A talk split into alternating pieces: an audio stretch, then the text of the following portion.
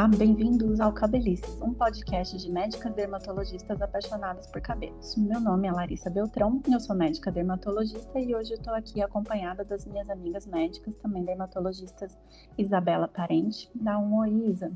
Oi, gente, tudo bem? E Tamara Vanzella. Oi, Tamara. Oi, gente, prazer estar aqui com vocês. E hoje a gente vai falar sobre a diferença entre queda de cabelo e afinamento, que seria a perda da densidade capilar. É isso mesmo. Tem muita confusão esses dois tipos de perda de cabelo. Muitas vezes a gente ouve nos nossos consultórios: ah, doutora, meu cabelo está caindo.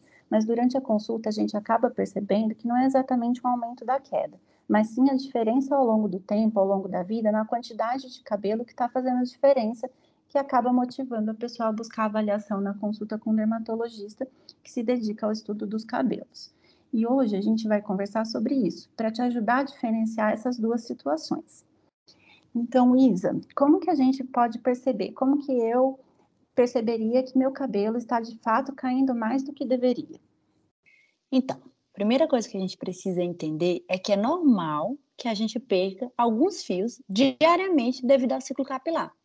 Os nossos folículos capilares, eles estão um ciclo contínuo entre fases de crescimento, uma fase de parada desse crescimento e uma fase de queda, que já é seguida de uma nova fase de crescimento. Então, é normal que uma pequena parte dos nossos fios eles estejam nessa fase de queda e que caia assim algum cabelo, alguns fios de cabelo todos os dias.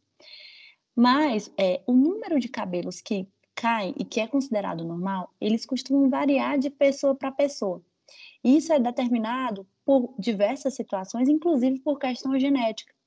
A nossa fase de crescimento, que é a fase anágena, ela é geneticamente determinada. Quando a gente vai para os livros, teoricamente, seria considerado normal um, um, paciente perder de 100 a 150 fios por dia. Mas o que a gente sabe na prática é que o mais importante é que o paciente ele se conheça, porque tem paciente que tem uma perda diária muito pequena, que vai perder normalmente ali 30, 40 fios, e que se esse paciente ele passa a perder 100, 150, para aquele paciente já não é uma queda, uma perda normal.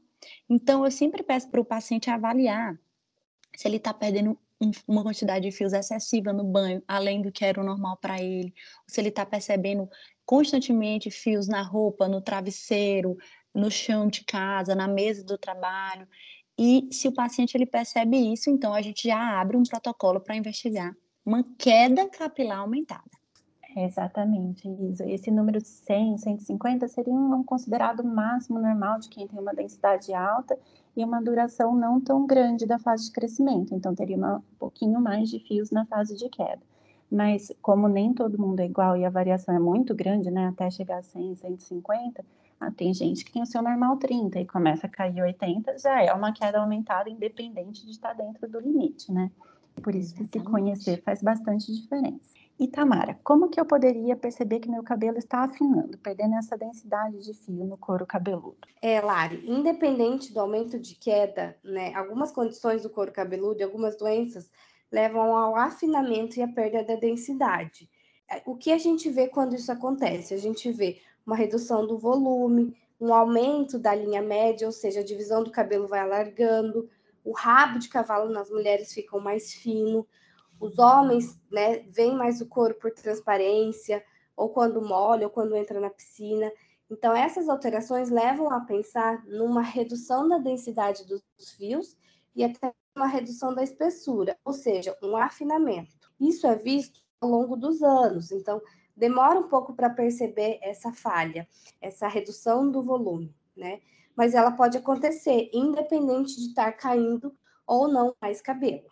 É muito comum, né? Gente que fala assim, ai, fui pra praia, queimei o couro cabeludo. Isso nunca tinha acontecido, né? Ou, ai, fui na piscina, tirei uma foto, não gostei do que eu vi, né? É Sim. bastante comum ver as pessoas comentando isso. E existe mesmo essa diferença entre perceber que tem mais cabelo caindo diariamente, diferente disso de ir perdendo esses cabelos ao longo do tempo, mantendo a queda estável, sem ter esses picos de piora de queda, né? Como essa diferença é importante, essa diferença pode fazer muita diferença no que o dermatologista vai conseguir fazer diagnóstico, né? O que cada uma dessas situações poderia significar? Isa, o que é mais comum você ver no seu dia a dia que está relacionado ao aumento de queda que você falou antes? Então, quando, eu, quando o paciente ele chega queixando que ele está com aumento de queda, ou seja, ele tem uma quantidade de fios caindo diariamente mais do que o normal, geralmente a condição mais comum no consultório é uma condição chamada de eflúvio telógeno, principalmente nesses tempos de Covid, né? A gente tem até episódio sobre isso aqui no Cabelices. Então, depois de uma infecção, o paciente ele pode ter ali dois, três meses depois um episódio de eflúvio telógeno, que é uma queda aguda dos fios. Mas o que, que seria esse tal de eflúvio telógeno? É uma alteração do ciclo capilar em que a gente tem uma maior quantidade, um maior percentual de fios na fase de queda, que é a fase telógena. Então, se a gente tem um maior percentual de fios na fase de queda, a gente vai ter diariamente uma queda aumentada. Mas a grande vantagem, entre aspas, do eflúvio telógeno é que quando esse fio ele cai, já tem um outro fio ali esperando para nascer. Então, na verdade, é como se fosse uma troca aumentada mas que esse paciente ele vai ter essa perda de volume inicial, mas que vai retomar o seu volume capilar normal depois de um tempo, após a recuperação da queda, se ele não tiver nenhuma outra comorbidade capilar associada. O grande problema é que também tem pacientes, e eu me incluo nesse grupo, que tem um eflúvio telógeno crônico. E aí são pacientes que cronicamente têm uma perda capilar aumentada, muitas vezes a gente não consegue nem identificar exatamente o que, que leva a essa perda, ou é um paciente que tem uma sensibilidade, ou seja, com maior facilidade ele entra numa fase de eflúvio telógeno. Então, tem um estresse, já entra na fase de eflúvio, tem uma infecção, outra eflúvio, perde peso, outra eflúvio, pós-parto, outra eflúvio, e aí fica cronicamente perdendo muitos fios. É, eu, pessoalmente, já passei por um eflúvio telógeno agudo após um quadro de dengue que eu tive há vários anos atrás. E já passei na pele esse problema de ver muitos cabelos caindo é cabelo para todo canto, né? Em casa, na roupa, por onde você passa, você vai deixando um pouquinho de si com os cabelos que vão ficando pelo caminho. Mas como eu não tenho nenhuma outra condição, nem doença no couro cabeludo, os meus voltaram a crescer 100% depois desse episódio. Demora um pouco para a gente ver tudo isso crescer, porque o cabelo, como ele tem uma velocidade de crescimento, né, que é geneticamente determinada, até aquele cabelinho que está nascendo chegar na ponta, demora um tempinho, né? E eu acho que quem também já passou por isso, muita gente já percebeu isso. Depois de gravidez, conhece alguém que já passou por isso, é essa mesma condição, o eflúvio telógeno agudo é após gravidez. Então, sabe muito bem o que a gente está falando, né? E sobre o afinamento, Tamara, o que é mais comum de causar esse tipo de percepção no couro cabeludo? É, Lari, quando a gente fala de afinamento, a principal hipótese é a alopecia androgenética, que é a calvície, né? O que, que acontece na calvície? O fio de cabelo ele sofre um processo que a gente chama de miniaturização, ou seja, ele vai afinando, afinando cada vez mais. Então, a gente sabe que o cabelo de todo mundo, ele nasce, ele cresce e ele morre, vamos dizer assim. É normal ter vários ciclos de cabelo durante a vida. Porém, quem tem alopecia androgenética, cada vez que esse cabelo nasce, ele vai nascendo cada vez mais fino, mais fino, mais fino. Esse ciclo de crescimento vai encurtando, então ele vai passando por vários ciclos e cada ciclo ele nasce mais fino até que ele não nasce mais. E aí a gente consegue perceber tudo aquilo que eu disse: um afinamento, uma redução do volume, uma transparência e até mesmo falhas. Essa doença, como a gente já explicou aqui em outros podcasts, ela é genética, é herdada em que principalmente hormônios androgênios vão agir nesse couro cabeludo e vão fazer com que esse cabelo afine a cada ciclo. E já aproveitando para quem quiser saber mais sobre a calvície, a gente tem muitos podcasts sobre ela. É só entrar aí na plataforma e dar uma olhadinha para ouvir o que você tem interesse. E meninas, como que o dermatologista pode diferenciar esses dois tipos de perda de cabelo na consulta? Então, consulta de cabelo é uma consulta demorada, né? A gente precisa fazer uma anamnese detalhada, em que a gente vai primeiro buscar é, tentar entender se o paciente ele tem uma quantidade aumentada de fios caindo todos os dias ou se ele está percebendo uma redução do volume capilar ao longo do, do tempo. E aí, nessa primeira conversa, a gente já começa a elaborar nossas hipóteses, mas é essencial a realização de um exame físico. No exame físico, a gente vai avaliar todo o volume capilar, a gente faz alguns testes que a gente chama de teste de, de tração, em que a gente puxa um pouco o cabelo do paciente, é, umas mechinhas para ver se a gente tem uma perda né, de fios da raiz, e a gente analisa aquela raiz para ver se realmente aquele fio é um fio telógeno. E, principalmente, né, aquele aparelho que todo dermatologista que trabalha com cabelo é fã. A gente faz também análise tricoscópica, né, utilizando o dermatoscópio ou outros aparelhos que a gente possa ter na, no nosso consultório, em que a gente consegue, de uma forma muito aumentada, visualizar a distribuição dos fios de cabelo. E aí, quando a gente faz essa tricoscopia, geralmente a gente tem é, a grande pista, né? Porque nos pacientes com queda por eflúvio telógeno, o que, que a gente costuma ver? A gente vai ver fios com uma distribuição normal em relação a diâmetro, então fios grossos, é, todos iguaizinhos, mas a gente vê vários fios em crescimento, que a gente chama em inglês de short regrowing hair, que são aqueles fios que começam a surgir quando o paciente ele já está se recuperando lá dos primeiros fios que caíram. Totalmente diferente disso é a tricoscopia da calvície, né, da alopecia androgenética, que a Tamara falou muito bem. A tricoscopia da calvície a gente já vê o quê? Fios de diversos diâmetros, então a gente vê fios bem grossos e fios mais finos. A gente vê uma redução do número de fios por unidade folicular. Então, quando a gente avalia a região do topo do cabelo, geralmente a gente vê o quê? Um ou dois fios. E quando a gente compara com o occipito, com, com a região posterior, que não sofre o processo de calvície, a gente vê que parece que é, são cabelos de pacientes diferentes.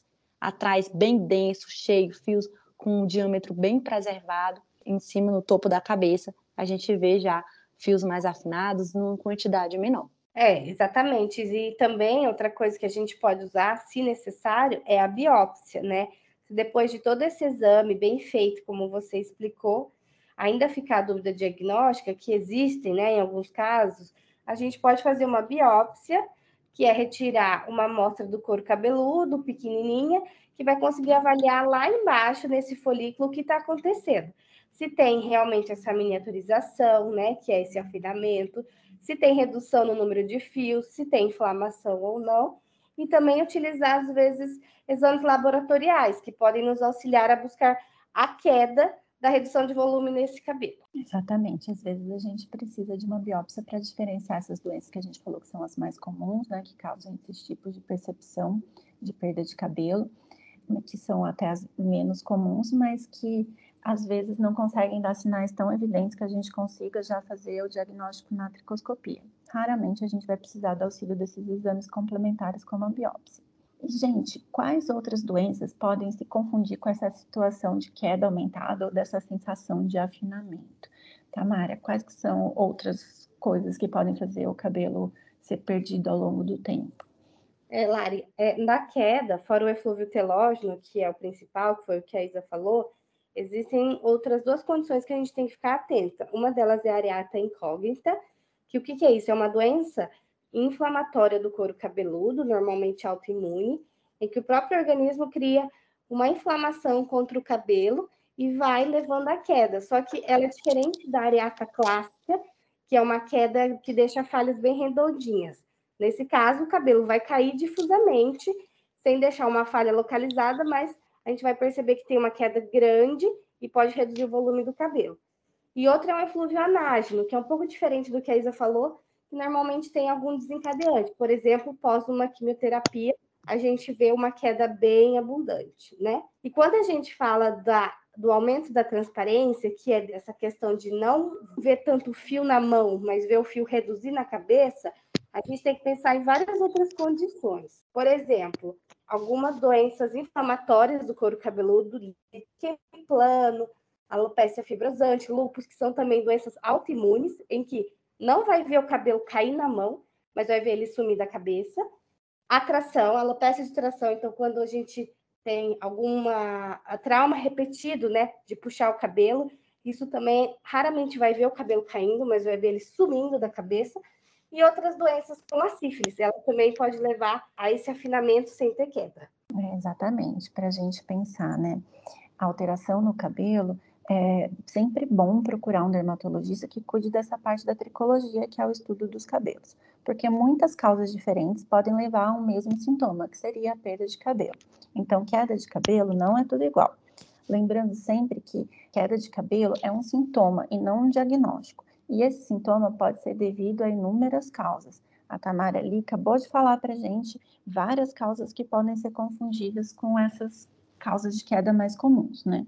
E só identificando a causa, fazendo esse diagnóstico, que a gente consegue um tratamento adequado e bom resultado. É, meninas, foi ótimo conversar com vocês. Eu me sinto sempre aprendendo, discutindo e tirando dúvida das pessoas. Às vezes, quem está ouvindo tinha uma dúvida e acabou tirando aqui com o nosso podcast, levar a informação é a melhor coisa que a gente consegue fazer no momento para tirar dúvidas e as pessoas, às vezes, até terem um insight de, ah, eu preciso ir num dermatologista para começar meu tratamento.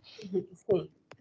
Eu vou me despedindo por aqui. Meu nome é Larissa Beltrão, sou médica dermatologista. Meu CRM do Estado de São Paulo é 144387. Meu registro de especialista é 67523.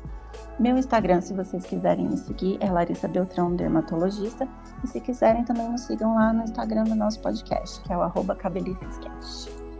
É isso aí, pessoal. Também amei discutir esse tema com vocês. Sem dúvida, é, é uma dúvida de muitos pacientes diferenciar a queda do afinamento, eu acho que ficou muito claro.